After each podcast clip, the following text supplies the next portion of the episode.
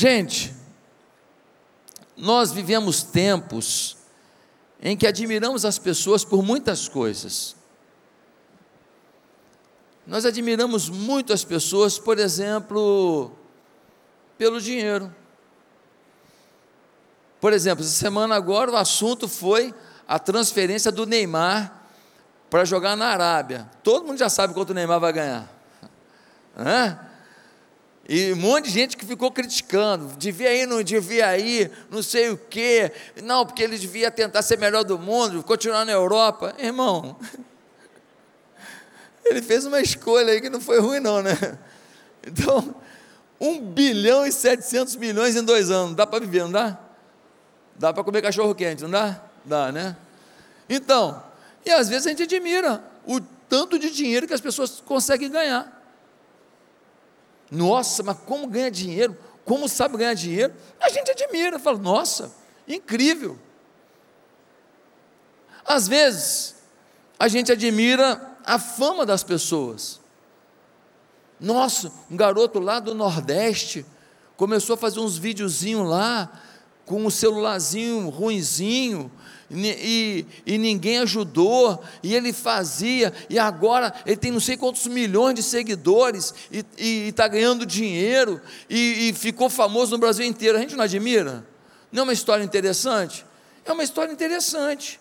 Essa semana eu estava no encontro de empresários e teve um testemunho lá de um, de um artista brasileiro, ele é um comediante. Interessante a história dele. Ele nasceu num circo. O pai dele tem seis filhos, um de cada mulher. Ele é um dos filhos. E como que ele se tornou hoje um fenômeno no Brasil? Interessante a história. A gente admira como algumas pessoas saem do nada e se tornam pessoas famosas. A gente admira. A gente admira também o estilo de vida das pessoas. A gente admira, por exemplo, tem aquela, aquela mulher, está sempre arrumada, bonita, maquiada, alinhada, uma postura bacana. Aí as outras mulheres olham e, e falam: Cara, que classe, né? É chique. Normalmente fala mal, por dentro está morrendo de inveja. Né? Assim, por dentro, metida. Uhum. Mas no fundo, no fundo, rolou o quê? Pô, Caramba, eu queria ser isso aí. É, sim ou não? Né? Aí a gente vê o estilo de vida da pessoa, a pessoa viajando, aí num lugar bonito, né? Ó, num jardim lá na Áustria, não é bacana isso? Jardim na Áustria. Jardim na Áustria é outro, é diferente. É ou não é? Aí vê, aí fala o quê? Olha aí, está ostentando. No fundo, no fundo, você queria estar tá lá. Você queria estar tá lá. Deixa eu te falar, não é pecado admitir isso, não. Isso é normal. Você vê uma coisa boa, você não quer? Você vê alguém num restaurante comendo uma comida boa demais. Você fala, não, mas eu prefiro a batata de marechal. Legal a batata de marechal, na boa, nada contra. Eu vim de lá, está tudo certo. Na minha época não tinha batata, né? Mas, como? Você acha bonito, você acha legal, sim ou não? Tem problema nenhum nisso, não, é? A gente admira o estilo de vida das pessoas, a pessoa que é, ela, ela, ela se cuida, né? Se encontra com a, com a mulher, aí a mulher, ela ela ela estava com um peso assim um pouco diferente, né? Aí você encontra com ela e fala: Nossa, como você emagreceu? Aí ela fala: É, emagreci. Aí ela fala: Quantos quilos você perdeu? Ela fala: 15. Aí o que, você fala com a mulher? O que, que você fez? Sim ou não? Quem é tua médica? Tu tomou remédio? Foi só dieta? Sim ou não? Sim ou não? Gente, a gente é humano. A gente quer saber. Não, mas tu comeu o quê? Foi, foi, foi dieta da, da lua? Né? Foi, foi dieta da proteína. O que, que você fez? A gente quer saber o estilo de vida das pessoas, chama a nossa atenção.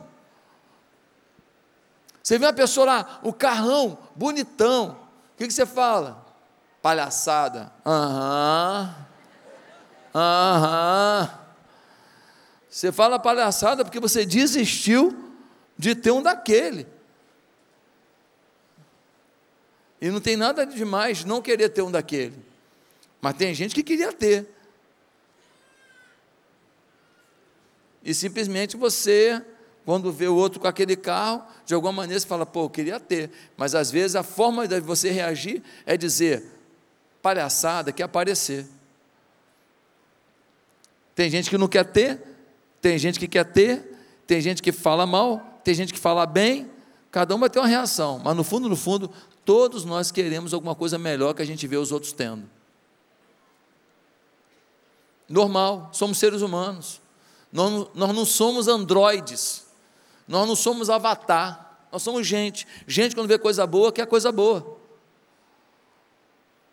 Ah, gente, ah, Fulano, eu tenho aqui uns convites para ir para um, uma praia paradisíaca, linda, lá na Tailândia tal, mas eu também tenho piscinão de ramos, também consegui uma barraca lá para a gente ir. O que, que você quer? Você fala o quê? Cara, meu sonho é o piscinão, sim ou não? A gente admira o estilo de vida das pessoas, sim ou não? Sim. A gente também admira o poder de influência das pessoas. Tem gente que desenrola tudo, né, cara? Onde chega, papapá, daqui a pouco resolve tudo. Onde chega, daqui a pouco ele é amigo de todo mundo e, e influencia. Ó, quer resolver? Fala com fulano. Quer fazer? Fala com a fulana. E tem pessoas que têm poder de influência sem ter o poder legítimo mesmo. Porque tem a pessoa que tem o poder legítimo.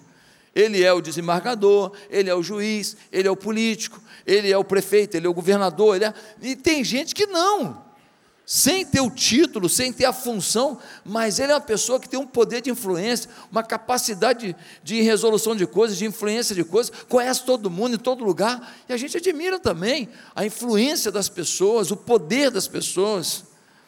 Agora, tem um texto na Bíblia que fala de um camarada que deixou Jesus admirado.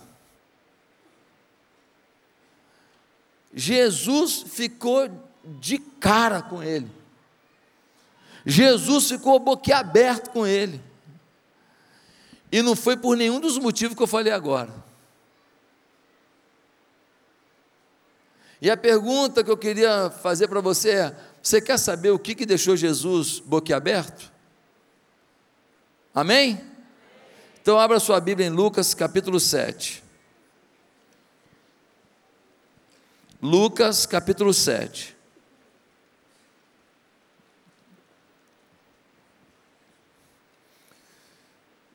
Lucas capítulo 7, a partir do verso 1, nós vemos assim: um centurião demonstra fé. Tendo terminado de dizer tudo isso ao povo, Jesus entrou em Cafarnaum. Ali estava o servo de um centurião, doente e quase à morte, a quem seu senhor estimava muito. Ele ouviu falar de Jesus e enviou-lhes alguns líderes religiosos dos judeus, pedindo-lhe que fosse curar o seu servo. Chegando-se a Jesus, suplicaram-lhe com insistência: Este homem merece que lhe faças isso porque ama a nossa nação e construiu a nossa sinagoga. Jesus foi com eles. Já estava perto da casa quando o centurião mandou amigos dizerem a Jesus: Senhor, não te incomodes, pois não mereço receber-te debaixo do meu teto. Por isso, nem me considerei digno de ir ao teu encontro. Mas dize uma palavra, e o meu servo será curado Pois eu também sou homem sujeito à autoridade, e com soldados sob o meu comando. Digo a um vá, e ele vai, e a outro venha, e ele vem. Digo a meu servo, faça isso, e ele faz. Ao ouvir isso, Jesus admirou-se dele e, voltando-se para a multidão que o seguia, disse: Eu lhes digo que nem em Israel encontrei tamanha fé. Então os homens que haviam sido enviados voltaram para casa e encontraram o servo restabelecido. Queridos, um homem centurião. O que é um centurião? O Império Romano, ele mantinha a ordem no império de que maneira?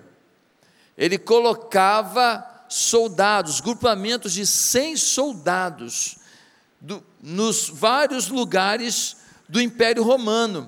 E o homem que coordenava 100 soldados era chamado de centurião. O centurião era a lei do lugar. O centurião prendia quem queria, o centurião soltava quem queria, o centurião podia até determinar a morte de alguém. O centurião era uma polícia que fiscalizava as ações de rebeldia para que ninguém se opusesse ao governo do Império Romano. E em Cafarnaum havia um centurião. E esse centurião ele tinha um servo, um escravo, que trabalhava para ele e que ele gostava muito dessa pessoa. E essa pessoa ficou doente, à beira da morte. E ele começou a sofrer de ver o seu servo daquele jeito. E ele pede aos religiosos da cidade de Cafarnaum: o dia que você for comigo Israel, você vai entrar lá nessa sinagoga, ela está lá até hoje. Você vai entrar na casa onde Jesus entrava, fazia as reuniões lá com Pedro, onde curou a sogra de Pedro, deu aquele problema todo com Pedro nesse dia. Então, você vai ver lá em Cafarnaum. Quando Jesus entra em Cafarnaum, as autoridades religiosas vêm até Jesus e falam: Jesus, tem um homem bom demais, tem um homem maravilhoso, tem um homem incrível, ele é o centurião da cidade, e o servo dele está morrendo. Ele veio pedir para o Senhor, para o Senhor curar o servo dele, porque ele ouviu falar do Senhor, ele nunca encontrou o Senhor, ele nunca teve com o Senhor, mas ele ouviu falar e ele falou: Olha, ele pode curar o meu servo, vai lá falar com ele. E Jesus, ouvindo aquilo, disse: Tá bom, eu vou com vocês. E Jesus então começa a caminhar em direção à casa do centurião. Alguém corre na frente e fala: Jesus está vindo para a tua casa. O que, que ele faz? O centurião manda alguém até Jesus e fala: Jesus, por favor. O centurião mandou dizer que ele não é digno do senhor entrar na casa dele. O centurião mandou dizer para o senhor que ele não se sentiu digno nem de procurar o senhor. Mas que ele entende de autoridade, porque ele fala para o soldado obedeça e o soldado tem que obedecer. Ele fala para alguém ir e tem que ir, ele manda alguém vir e tem que vir. Então, ele disse uma coisa, e Jesus fala: o que, que ele disse? Ele disse que se o Senhor der uma palavra, se o Senhor der uma palavra daqui, o servo dele vai ser curado na mesma hora. Uma palavra do Senhor, porque ele sabe que do mesmo jeito que ele tem autoridade, que o Senhor tem autoridade, só que o Senhor tem autoridade do céu. Que fé é essa? Sabe o que aconteceu com Jesus? Jesus ficou admirado. Não ficou admirado da fama, não ficou admirado do dinheiro, não ficou admirado do poder, não ficou admirado de coisa alguma, ficou admirado da postura que esse homem teve da atitude que esse homem teve. E aí Jesus vira para todo mundo e fala assim: gente, deixa eu falar um negócio aqui. Em todo Israel, eu nunca vi uma fé igual desse camarada.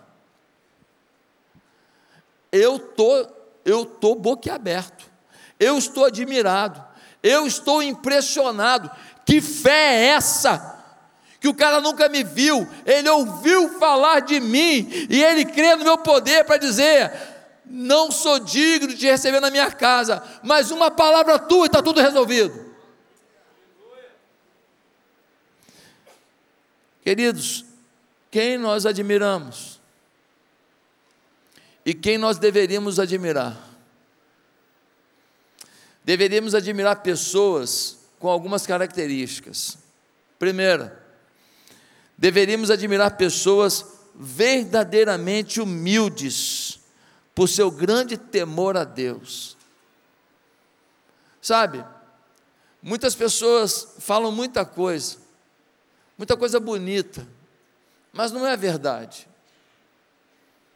Muitas pessoas tentam representar um papel de pureza, de beleza, de fé, mas não é verdade.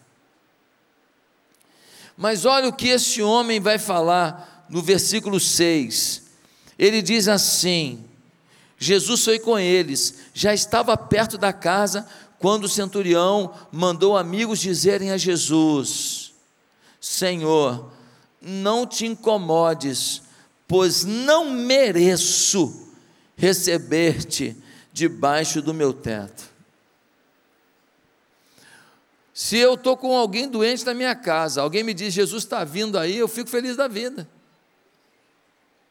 Que legal, Jesus está vindo, Jesus vai chegar, a cura vai acontecer. Mas o texto diz que Jesus, que Jesus ficou impressionado porque a postura do rapaz foi diferente. Ele disse: Ó, não vem para minha casa não. Eu, quem sou eu para receber o senhor na minha casa? Aliás, eu nem procurei o senhor porque eu não sou digno nem de encontrar com o senhor. Ele tem uma visão sobre si mesmo muito mais realista. Ele não vive de fake news sobre si mesmo. Ele não vive de ilusões sobre si mesmo, porque o que, que as pessoas falavam sobre ele? Olha o versículo 4. Versículo 4 diz assim: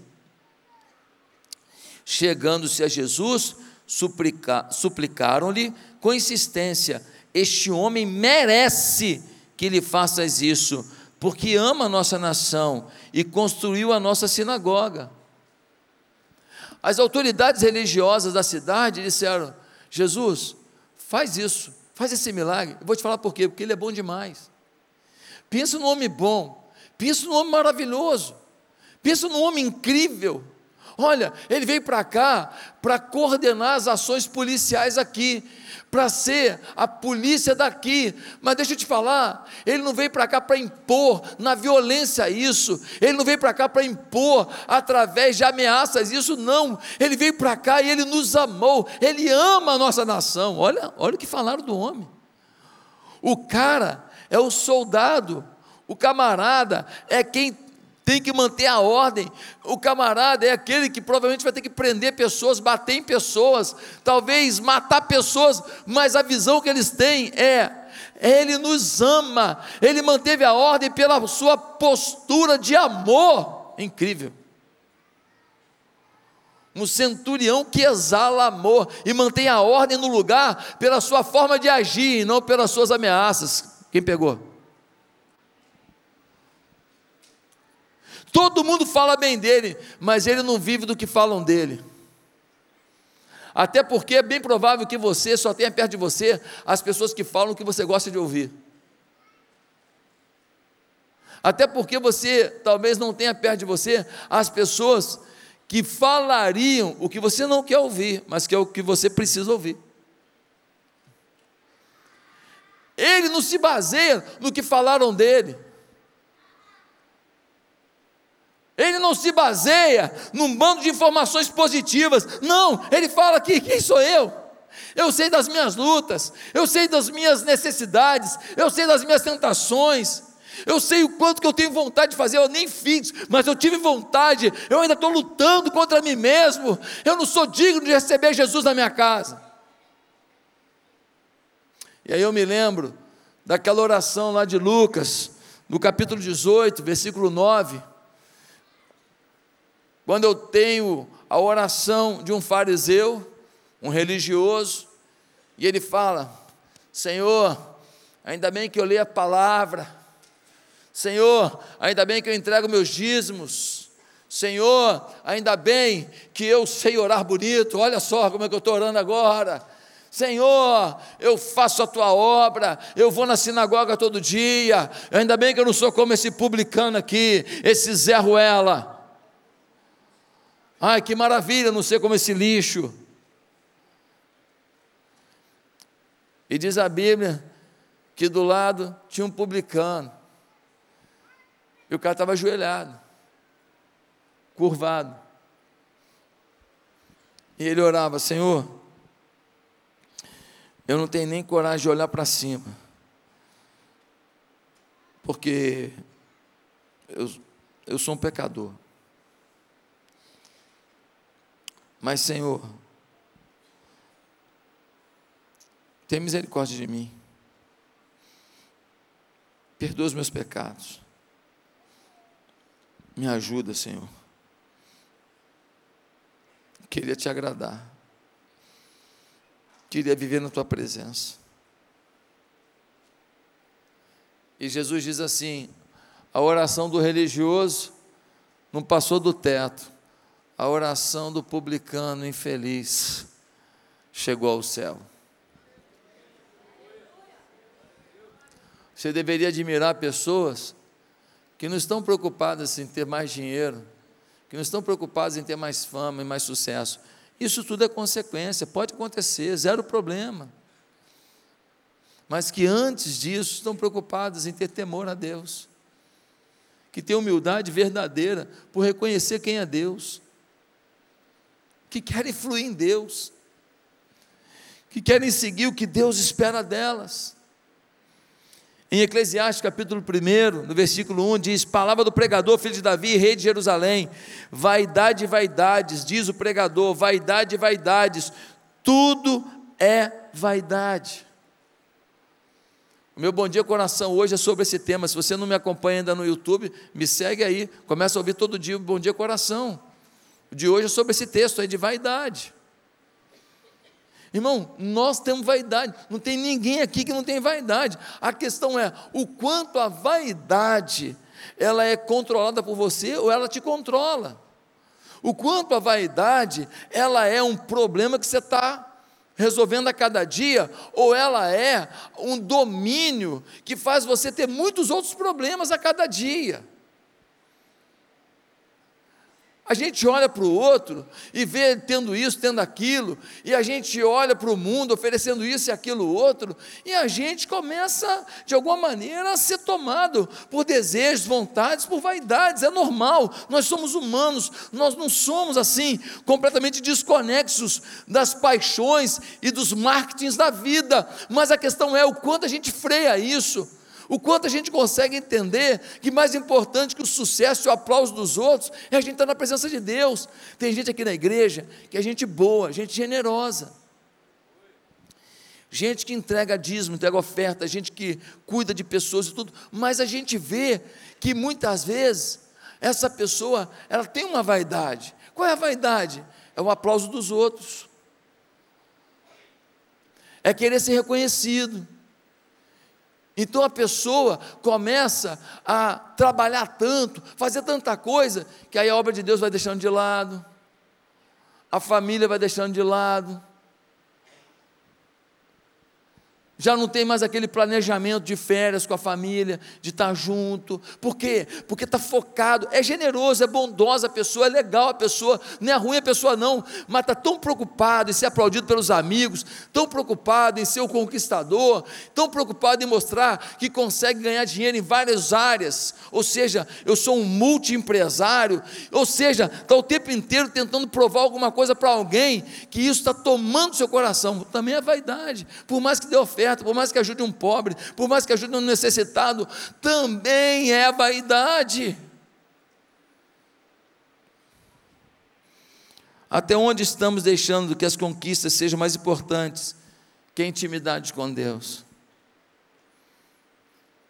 Segundo lugar, deveríamos admirar pessoas, primeiro, verdadeiramente humildes, por seu grande temor a Deus. Segundo, pela sensibilidade com as dores dos outros. Nós deveríamos admirar pessoas pelo tanto que eles conseguem amar os outros. O texto diz que o centurião tinha um servo. O que, que o servo fazia? Talvez fizesse a comida, talvez limpasse a casa, talvez fizesse o jardim. Troca.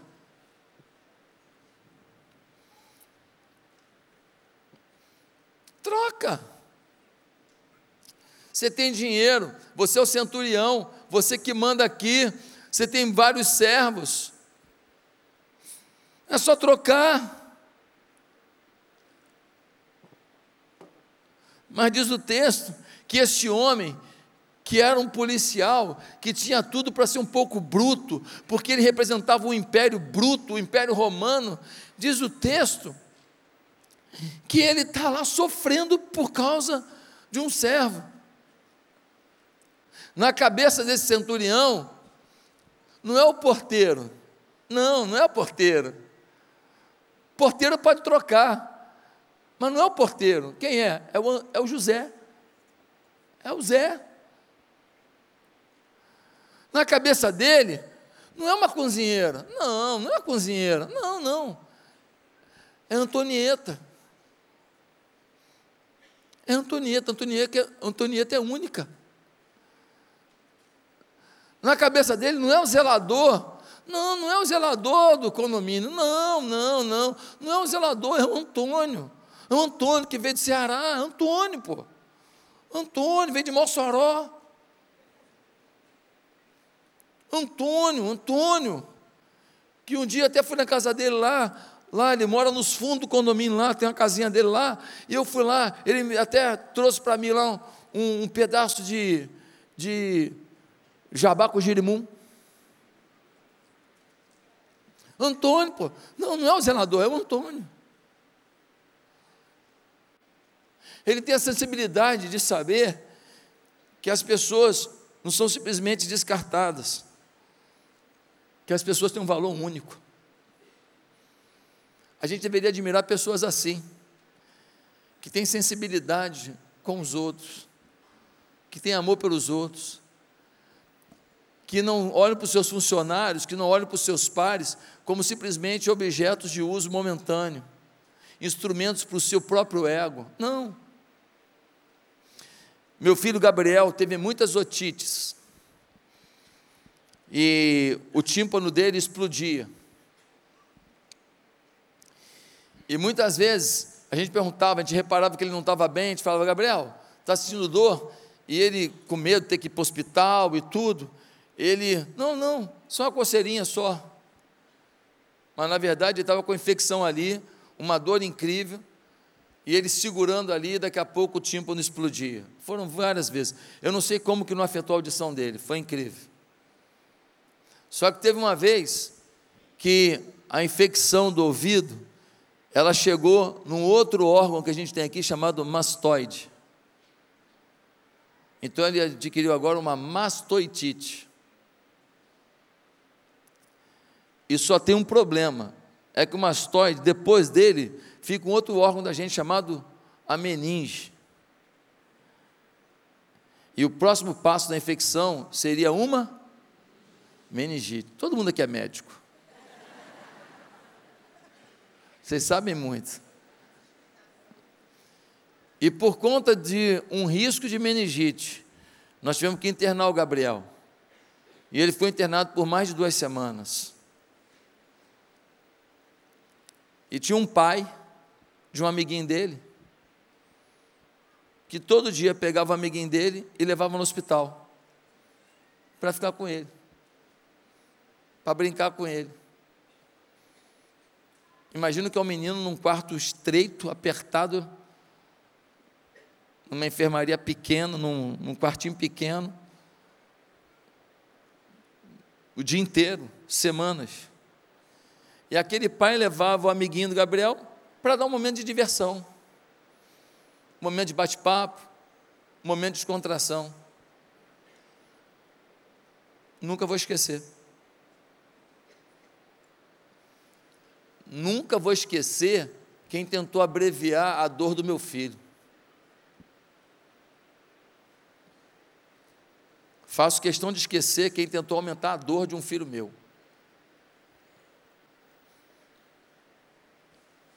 Mas nunca vou esquecer quem tentou abreviar a dor de um filho meu. Sim ou não? Você é pai, você é mãe, você está entendendo o que eu estou falando. Ah, mas ele devia fazer nada da vida, esse pai. Não, ele é um empresário bem sucedido, várias lojas. Ele tinha muito o que fazer, mas tudo que ele tinha para fazer não era mais importante de que ensinar para o filho dele a ser parceiro, companheiro de um amiguinho que estava precisando de ajuda. Sabe, às vezes, vemos as pessoas com recursos,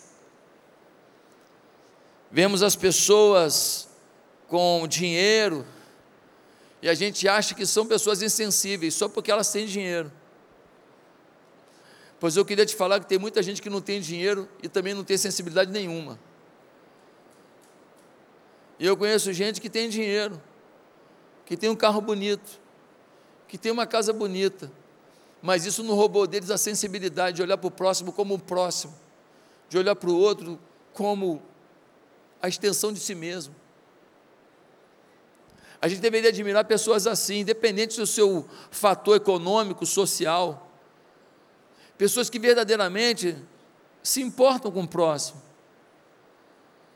Às vezes as pessoas têm importância, elas são influentes, elas falam bem, elas fazem coisas boas, elas lideram coisas grandes, mas quando fala de tratamento com o ser humano, quando fala do, da sensibilidade com a dor do outro, eles não são referência. E a gente admira o status deles, o poder deles e a influência deles. Se fosse Jesus, não admiraria nada disso. Tem muita gente enganada achando que teria o aplauso do céu, por causa dos muitos feitos que faz dentro da igreja, pois Jesus não aplaudiria, mas ele aplaudiria alguém que fica em casa cuidando do seu servo e fala: por favor, vai lá, vai lá tentar ver se Jesus cura ele, que eu não queria perder meu servo. Eu quero que ele viva, eu quero ele feliz. O meu dinheiro não foi suficiente para o tratamento dele, o meu dinheiro não foi suficiente para curá-lo. Eu levei para o médico, eu dei remédio, eu fiz tudo que podia, mas não adiantou. Só Jesus agora. Fala para Jesus curar meu servo. Não era um servo, era o Zé. Não era uma serva, era a Maria, é a Maria, é a Maria. Mas em terceiro e último lugar, nós deveríamos admirar pessoas pela fé madura diante dos desafios. Fé madura. Aquele centurião, ele fala uma coisa que assusta a gente. No versículo 7, diz assim: Mas dize uma palavra, e o meu servo será curado. É muita fé. Senhor, eles estão falando bem de mim aí, mas eu não sou nada disso não, o senhor não pode vir na minha casa não. Eles estão falando bem de mim aí, eu até agradeço a eles, mas eu não sou isso tudo não. Eu sei quem eu sou. Mas assim, eu queria muito que você fosse curado, e como eu sou um homem que, que tem autoridade, e eu ordeno, e as pessoas têm que fazer, eu mando ir, tem que ir, eu mando voltar, tem que voltar, então, Jesus, Deixa eu te falar uma coisa, eu nunca tive com o Senhor, não. Eu nunca te encontrei, mas eu, eu escutei a tua palavra, eu escutei sobre os teus milagres, eu escutei sobre os teus ensinos, e isso tomou meu coração.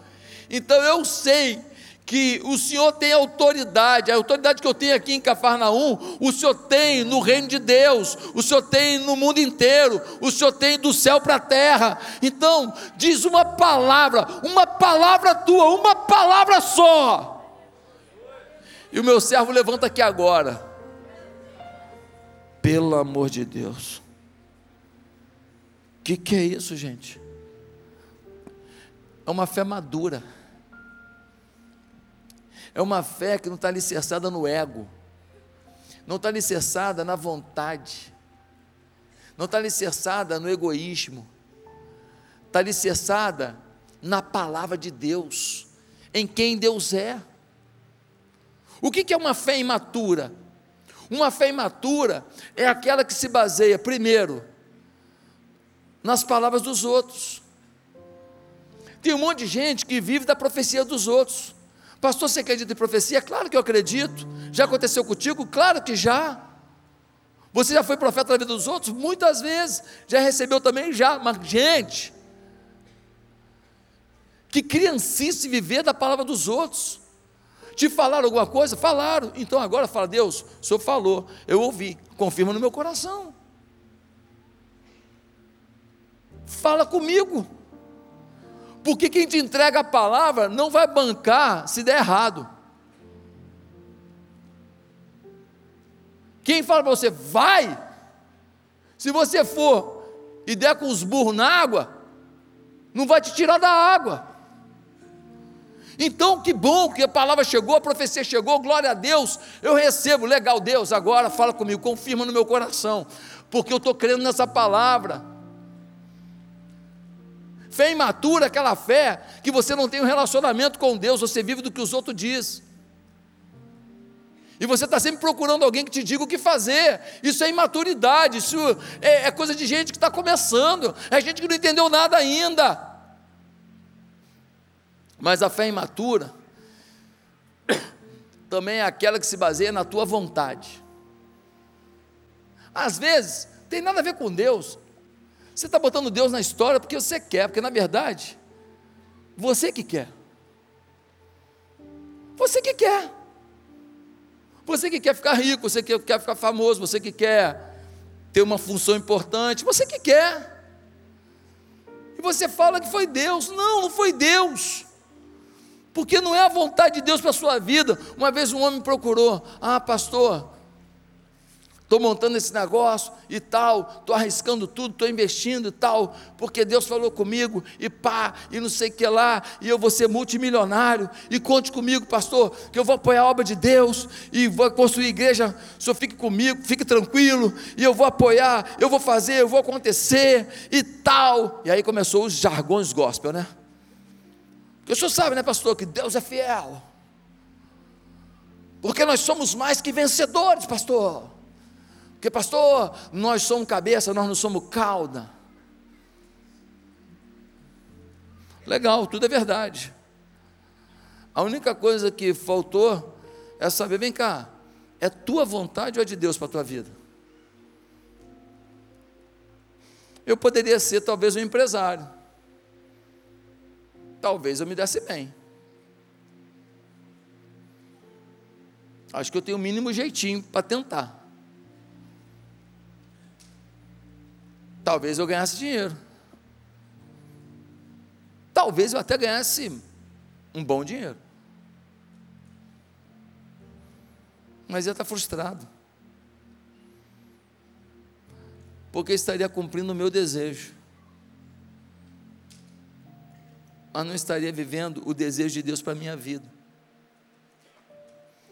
Não estaria vivendo o plano de Deus para a minha vida.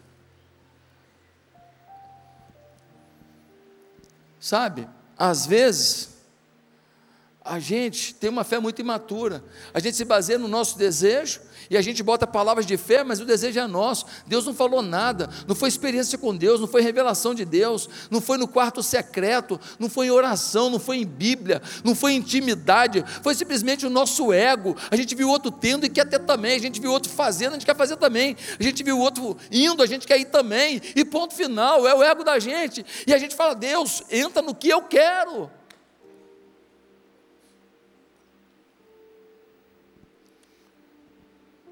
Eu recentemente tenho feito algumas coisas diferentes do que fiz a minha vida inteira ministerial. Eu tenho tido a oportunidade de pregar para alguns empresários bem-sucedidos, alguns bilionários. E falar, cara, olha, teu dinheiro sem arrependimento é tragédia, tá? Você tem que se arrepender de achar que o seu dinheiro é porque você é melhor que os outros, que você é o cara. Você não é. Se você tiver dinheiro, conforme a doença que você tenha, seu dinheiro não banca a conta. Mas quando você começa a fazer uma coisa diferente, chama a atenção de alguns, assusta outros, criticam outros.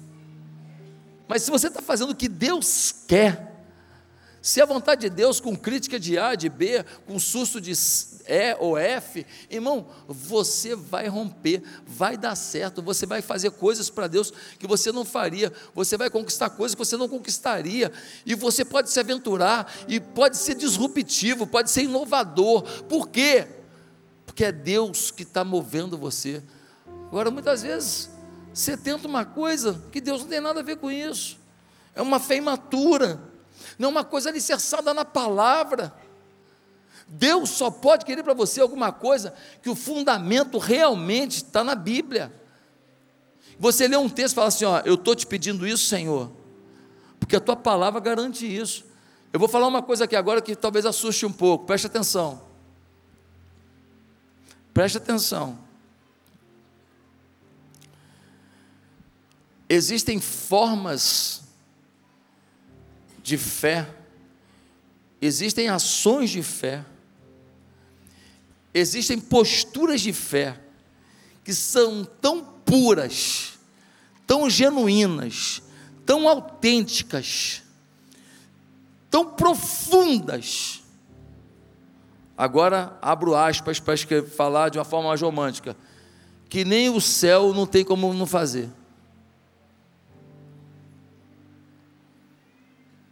Que é isso que você está querendo dizer, pastor? Estou querendo dizer que tem coisa que Deus olha e fala assim, cara, olha a pureza, olha a beleza, olha a fé, olha, olha o quanto que ele crê, olha a forma que ele está agindo em função da sua fé. Não dá para não responder, não.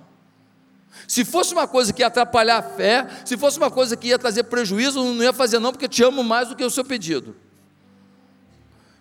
mas não vai atrapalhar em nada a tua vida. E você está com tanta fé, você está com tanto desempenho, você está com tanta visão, você está com tanta paixão, com tanta pureza. Não, não tem nem como não responder. Vou responder. Pastor, exemplifica melhor. Vamos lá. Uma criança. Você chega para uma criança, seu filho, garotinho, pequenininho, você fala para ele assim: filho, Papai quer te contar um negócio aqui, mas não conta para ninguém não. Fala, pai. Segredo só nós dois, hein? Tá bom, pai. O que, que é? O papai é o super-homem. Às vezes, eu chego mais tarde em casa, você não fica triste, não. É que eu estou resolvendo algum problema do mundo. Ontem eu estava na China resolvendo problema. Amanhã acho que vou ter que ir lá no Afeganistão rapidinho. Não conta para ninguém. Papai é o super-homem. Você deixa o papai chegar um pouco mais tarde em casa, mas é porque está resolvendo os problemas do, do mundo aí? Tá bom, pai, agora entendi. Tá bom, pai, legal. Ele chega na escola, encontra com o melhor amiguinho dele e fala: Cara, meu pai pediu para não contar para ninguém. Meu pai falou para não contar para ninguém, mas assim, tu é meu melhor amigo, eu não vou deixar de contar não. Fala o que, que foi. Cara, não conta para ninguém, é segredo meio do meu pai, agora só você que está sabendo. O que, que foi? Pô, meu pai é o Superman. Por quê? Porque até certa idade nós somos heróis dos nossos filhos. Depois na faculdade alguns demônios assumem essa função.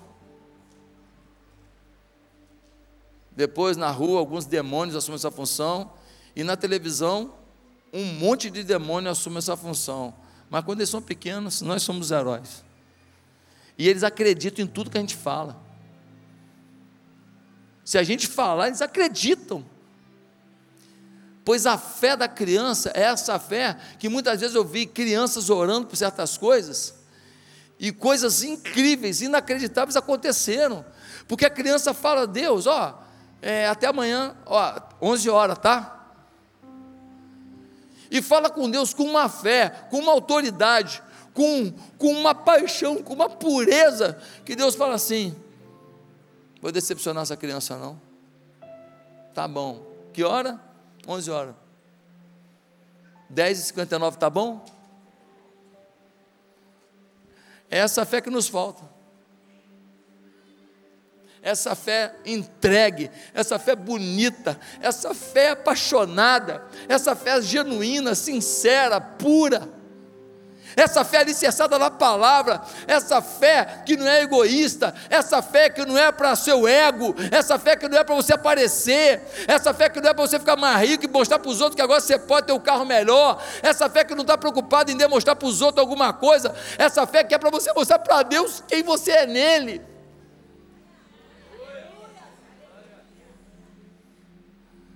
Essa fé que não tem a ver com o outro, tem a ver com você e ele. Você deveria, deveria admirar pessoas que têm essa fé madura. Essa fé madura. Sabe? Eu não tenho nada contra você ganhar dinheiro,